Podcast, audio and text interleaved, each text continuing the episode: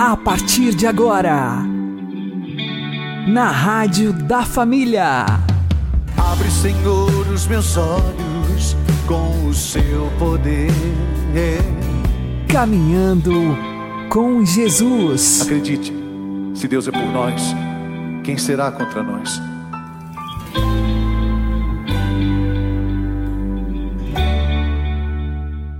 Olá, meu querido irmão, minha querida irmã, ouvintes da Rádio Regional Esperança. Eu sou João Cláudio e este é o programa Caminhando com Jesus. Oremos. Inspirai, ó Senhor, as nossas ações e ajudai-nos a realizá-las para que em vós comece e para vós termine tudo aquilo que fizermos. Por Cristo, Senhor nosso. Amém. Santíssima Virgem Maria, Mãe de Deus, rogai por nós. Castíssimo São José, patrono da Igreja, rogai por nós. A tradição da Igreja nos mostra a imagem de São José com o lírio na mão. O lírio simboliza a pureza extraordinária de São José. Uma pessoa adquire a pureza pela união com Deus união tremenda em que a alma já está tão configurada a nosso Senhor, a ponto de as tentações contra a pureza já não serem nem cogitáveis. Não há dúvida nenhuma de que São José, pelo nível de santidade em que estava, reconhecia perfeitamente a santidade de sua esposa. Os santos conseguem permanecer escondidos dos pecadores mas os santos não conseguem se esconder de outros santos. Então a Virgem Maria há de ter notado a santidade de São José e José a de Maria. Ora, o que acontece quando duas pessoas de Deus se encontram em grau supremo de caridade divina? É claro, eles querem juntos amar a Deus. Santo Agostinho descreve qual é a reação que ele tinha ao ouvir falar de uma pessoa santa, de Deus, virtuosa. Ele queria estar com ela, ouvi-la, partilhar com ela, estar em comunhão com ela. Queria estar junto dessa pessoa. Pois bem, que devoção, que impulso de caridade, que chama viva de amor não haveria então no coração de São José por Maria, um homem de Deus vendo a Santíssima e Imaculada Virgem. Ora, se nós, devotos e filhos da Virgem Maria, nos unimos a ela por uma consagração, o que não será estar unido a ela em santo matrimônio, na mais profunda união que pode existir entre dois corações. Logo, o matrimônio de São José com a Virgem Maria foi para ele uma fonte de graças espirituais, e isso antes mesmo da encarnação do Verbo, quando São José já estava casado com a Virgem Maria, mas não tinha ainda convivido com ela quando o anjo Gabriel ainda não tinha aparecido nem anunciado a Nossa Senhora os desígnios de Deus. Já então São José recebera em abundância a graça santificante por causa de sua união matrimonial. Ele é, por isso, modelo para nós de devoto da Virgem Maria, de alguém que a ela se entrega por inteiro.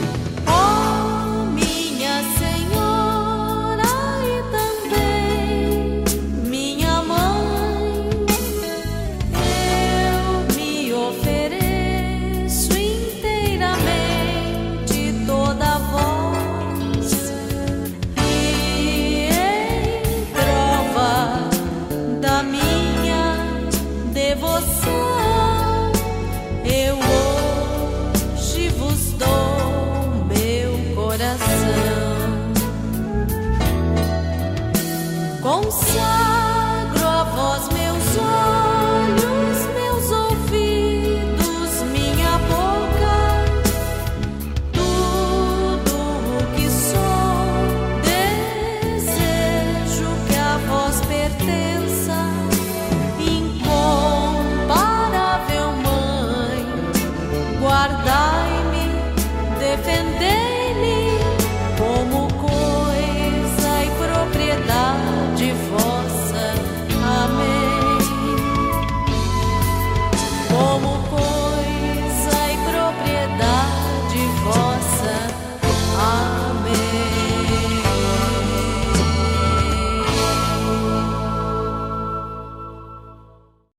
Caminhando com Jesus e o Evangelho do Dia. O Senhor esteja conosco, Ele está no meio de nós. Anúncio do Evangelho de Jesus Cristo segundo Lucas. Glória a vós, Senhor. Naquele tempo, algumas pessoas comentavam a respeito do templo que era enfeitado com belas pedras e com ofertas votivas. Jesus disse: Vós admirais estas coisas? Dias virão em que não ficará pedra sobre pedra, tudo será destruído.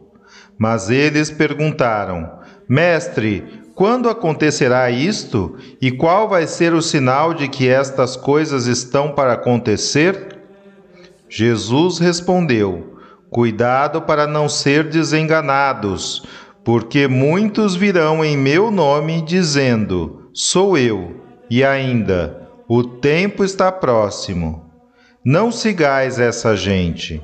Quando ouvirdes falar de guerras e revoluções, não fiqueis apavorados. É preciso que estas coisas aconteçam primeiro, mas não será logo o fim.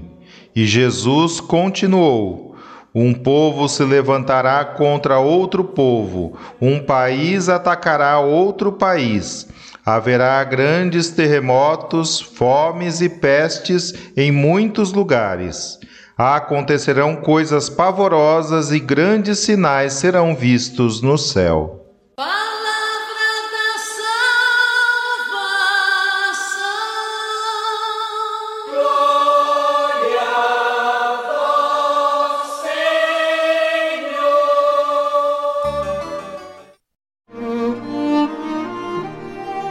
Agora, a homilia diária com o Padre Paulo Ricardo. Meus queridos irmãos e irmãs, o Evangelho de hoje nos coloca eh, diante do fim dos tempos, neste eh, período, no fim do ano litúrgico, última semana do ano litúrgico, a igreja tem esse foco realmente eh, voltado para a segunda vinda de Cristo. No entanto, Jesus, historicamente, quando ele falou da sua segunda vinda, ele, na realidade, é, colocou um amplo olhar sobre é, tudo aquilo que viria. Vamos tentar organizar um pouco né, aquilo que Jesus fala nos seus discursos escatológicos para que a gente possa é, tirar um proveito do Evangelho de hoje. Vejam, o Evangelho começa é, partindo de uma observação das pessoas que estavam lá no Templo de Jerusalém. As pessoas estavam admirando a construção, a arquitetura do templo. Jesus, então, é, chama atenção para o fato de que é, tudo isso não vai ficar pedra sobre pedra, como é, a gente já acostumou a ouvir esta frase, né? Não ficará pedra sobre pedra. Pois bem, o que é que Jesus está fazendo aqui? Ele está prevendo a destruição do templo de Jerusalém. E isto daí é, é um fato histórico que aconteceu. Aconteceu 40 anos depois de Jesus dizer isso. Jesus previu, 40 anos depois aconteceu.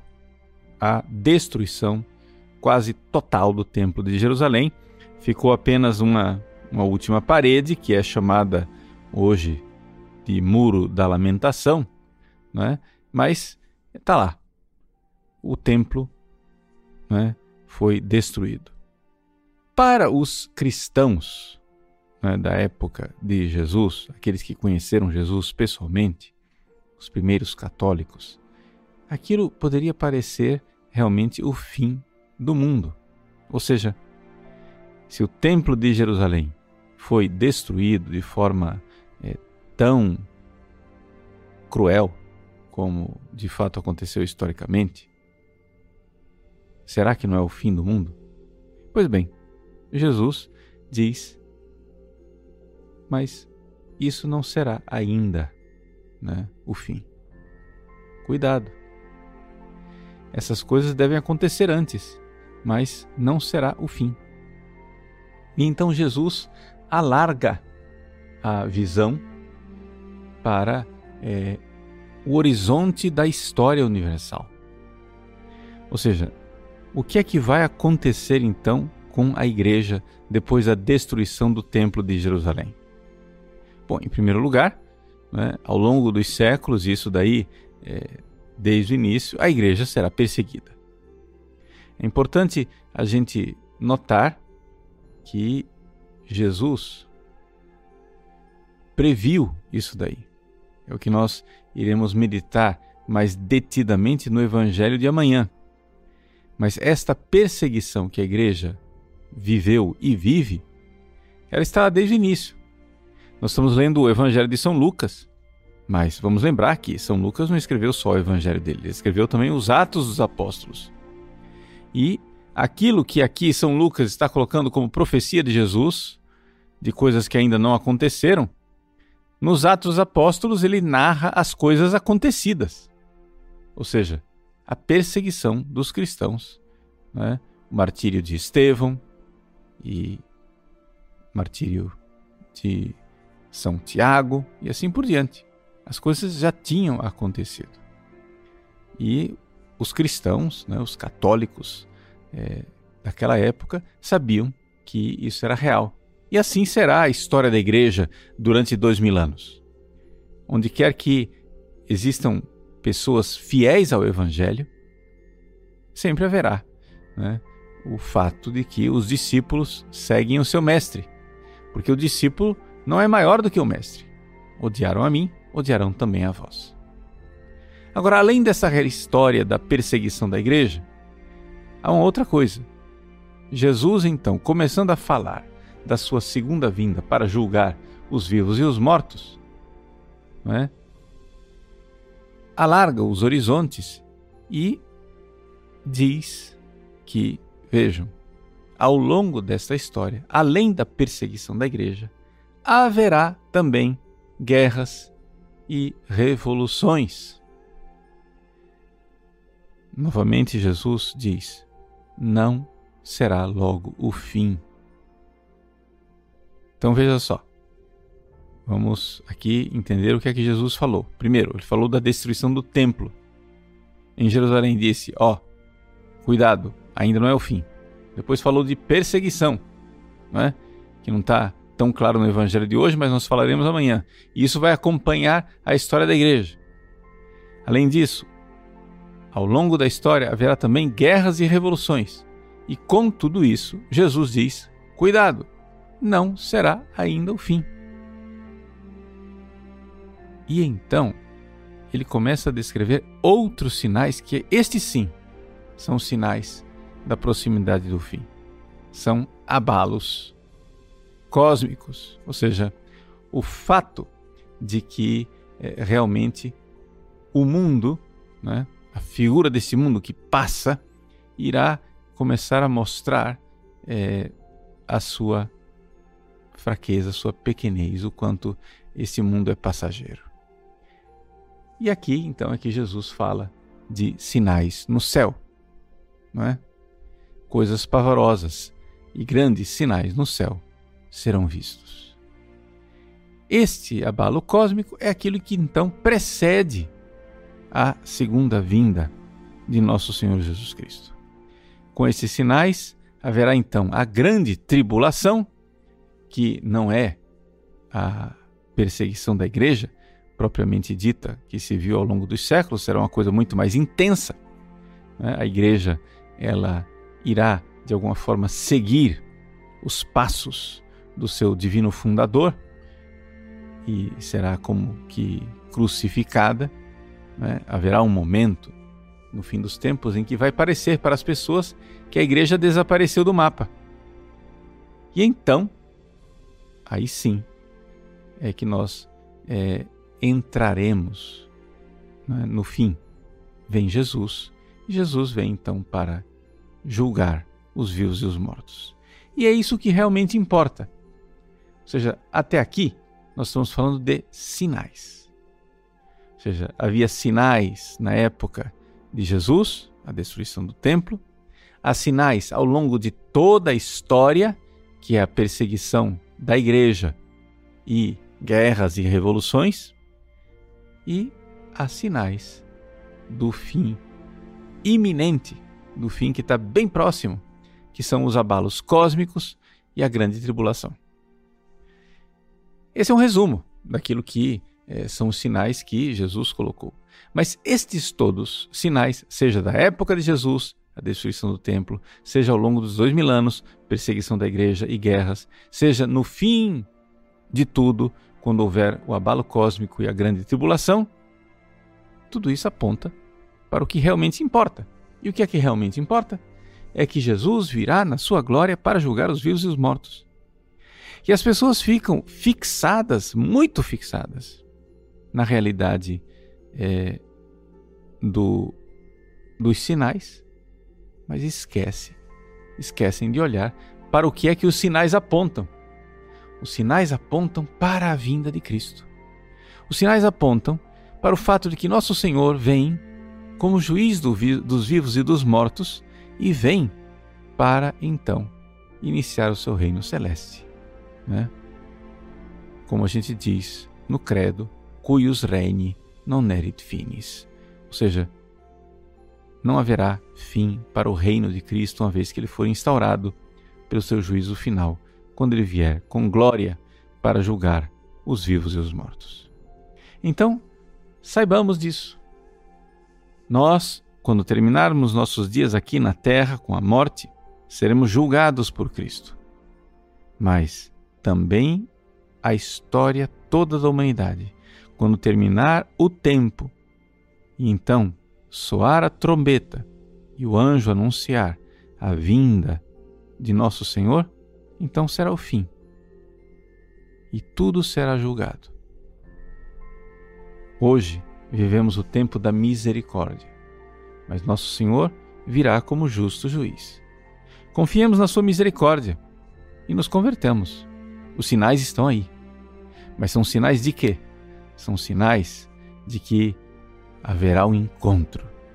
O nosso encontro com Cristo, que irá nos julgar.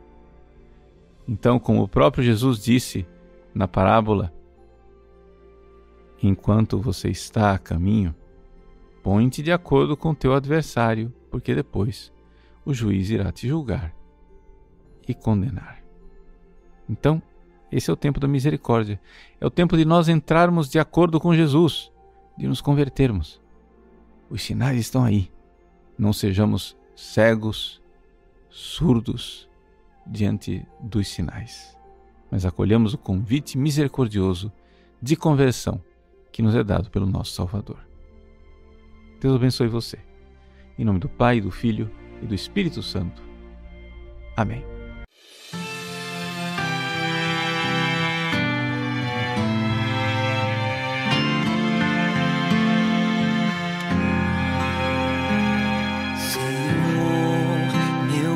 coração não se elevou, nem se encheu de orgulho, pois vejo minha condição. Reconheço que não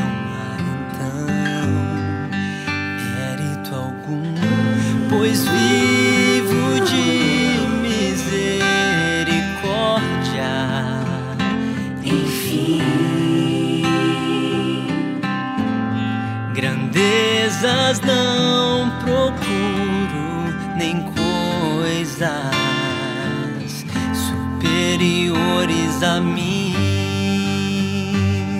Por isso eu ponho em ti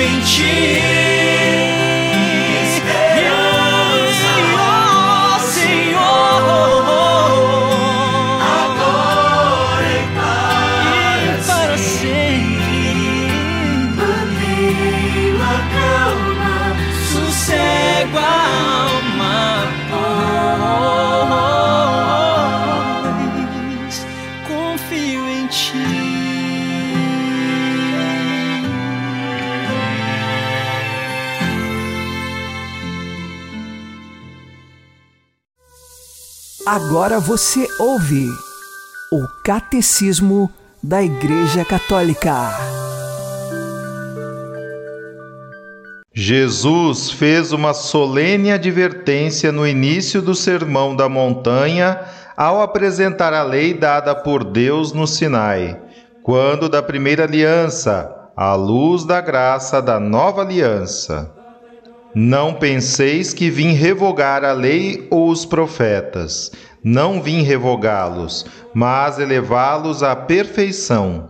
Em verdade vos digo: antes que passem o céu e a terra, não passará da lei a mais pequena letra ou o mais pequeno sinal, sem que tudo se cumpra.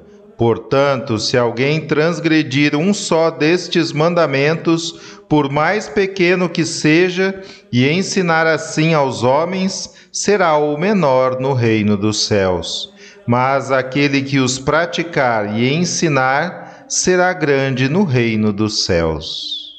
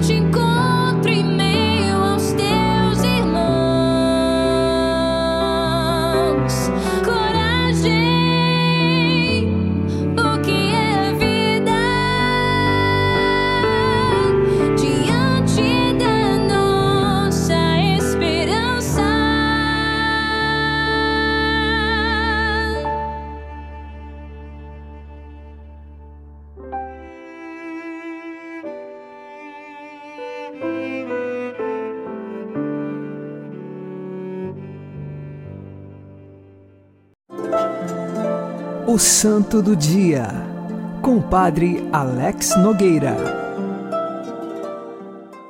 Neste dia 23 de novembro, nós fazemos memória de São Clemente I.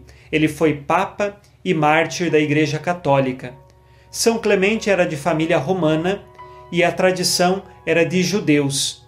Porém, ele foi convertido ao catolicismo, se tornou um cristão católico, foi batizado por São Pedro. É um dos primeiros batismos que São Pedro realizou em Roma. E então, São Clemente, tornando-se um seguidor de Cristo, mais tarde foi eleito papa, no ano de 88 depois de Cristo. Ele é o quarto papa da Igreja Católica na linha de sucessão.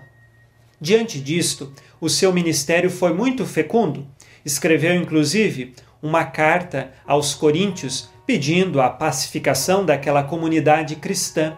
Esta é uma das primeiras cartas que representam documentos dos papas que nós temos na lista de documentos papais na Igreja Católica.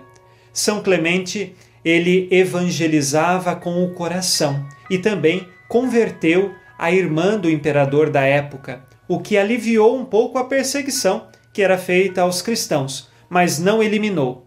Nesse sentido, São Clemente I, ele foi no ano de 97 condenado ao exílio a trabalhos forçados.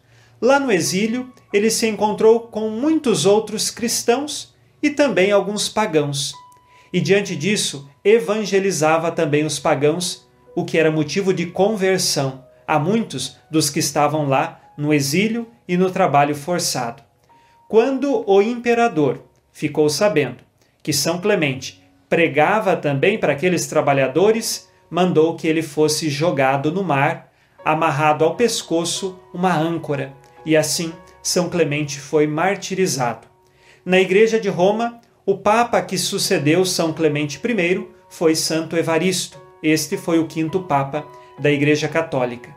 Hoje, na celebração de São Clemente, Papa e Mártir, nós pedimos a sua intercessão para que perseveremos na Igreja, que o nosso coração seja aberto à vivência da fé, sempre com coragem e destemor no nosso apostolado, pregando onde quer que estejamos, principalmente com os exemplos cristãos de nossa vida através das virtudes.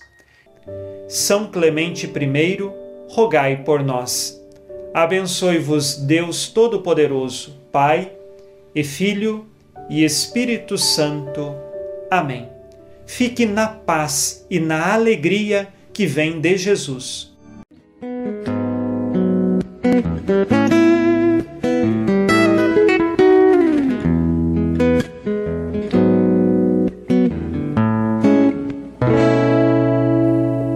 Sabes às vezes, meu Senhor, me sinto fraco, cansado de cair nos mesmos erros, muito fraco, vazio, penso até em desistir. Pedro, se tu me amas, Pedro, diz agora. Eu quero do coração essa resposta. Saber amar é saber sempre servir. Amo. Tu sabes, meu Senhor, o quanto eu te amo. Cansado estou mas sabes que eu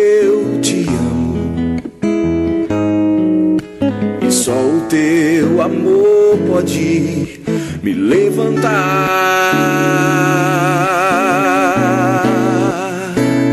Então, Pedro, levanta-te, apacenta os meus cordeiros Ergue tua cabeça, eu estou contigo. Deixa o meu amor entrar em teu coração. Então, Pedro, para de olhar atrás o que ficou perdido.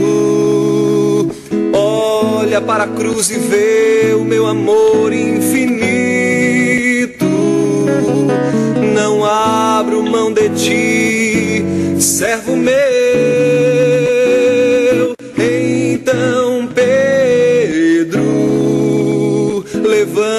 levanta-te, apacenta os meus cordeiros.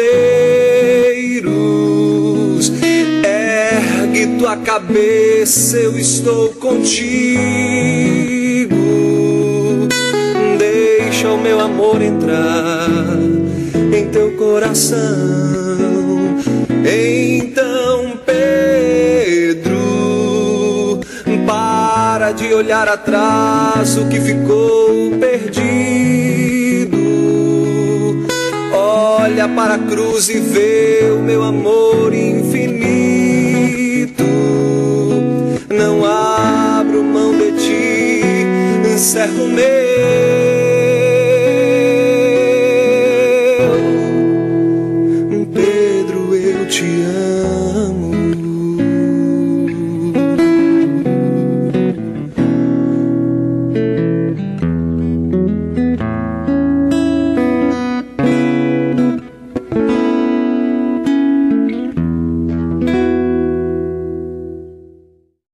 Você está ouvindo na Rádio da Família.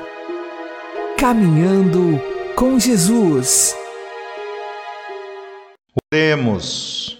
Humilde São José, que vivendo em pobreza dignificastes a vossa profissão pelo trabalho constante e vos sentistes feliz em servir a Jesus e a Maria com o fruto de vossos suores.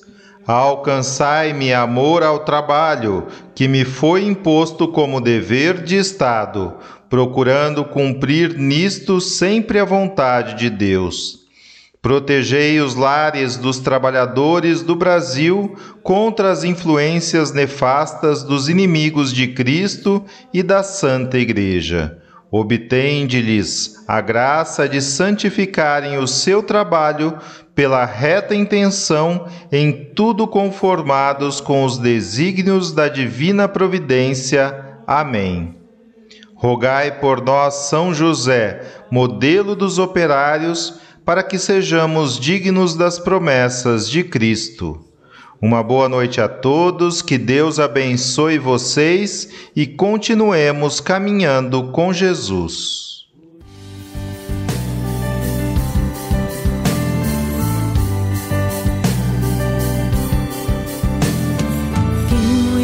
Anseia aprender a rezar, tome por mestre o glorioso José.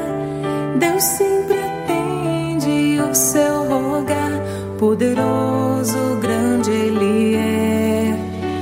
Poderoso, grande Ele é.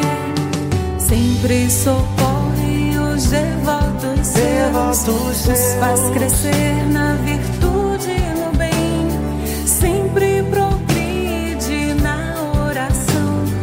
Os amigos de São José, os amigos de São José.